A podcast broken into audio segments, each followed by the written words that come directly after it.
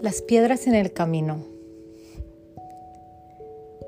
¿Cuántas veces no escuchamos decir, esto no es para ti, no vas a poder, se te va a hacer muy difícil? ¿Cuántas veces nos dejamos llevar por las palabras de otros? Como adolescente, ¿cuántas veces no escuché eso? El no vas a poder, ni lo intentes.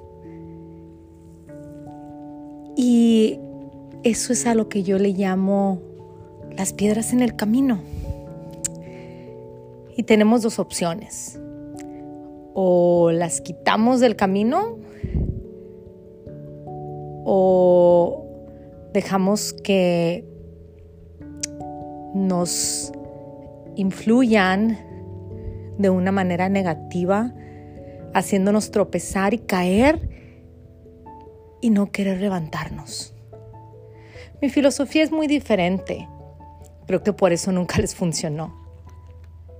Yo no creo que lo importante sea el caerte, sino el tener el valor para levantarte. Cuantas veces sea necesario. No importa. Entonces, esas voces, esas palabras, en realidad no tienen sentido.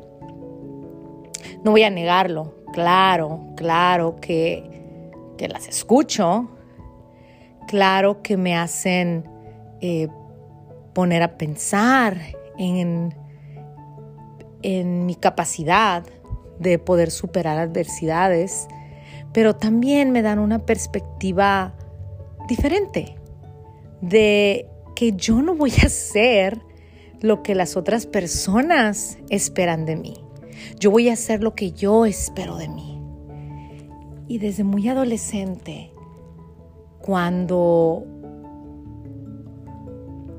cuando alguien me decía, no vas a poder, no lo intentes, ni hablas bien el inglés. Mm, ¿Para qué te vas a la universidad? Hay mucha competencia. O sea, a lo mejor ni siquiera vas a poder tomar esas clases, porque son para las personas que ya saben bien el inglés. No sé, yo decía, mm, no me conoces, no me conoces. Y yo, yo nací para hacer cosas grandes. Yo nací para cambiar el mundo. No sé cómo, pero si no lo intento, nunca lo voy a saber.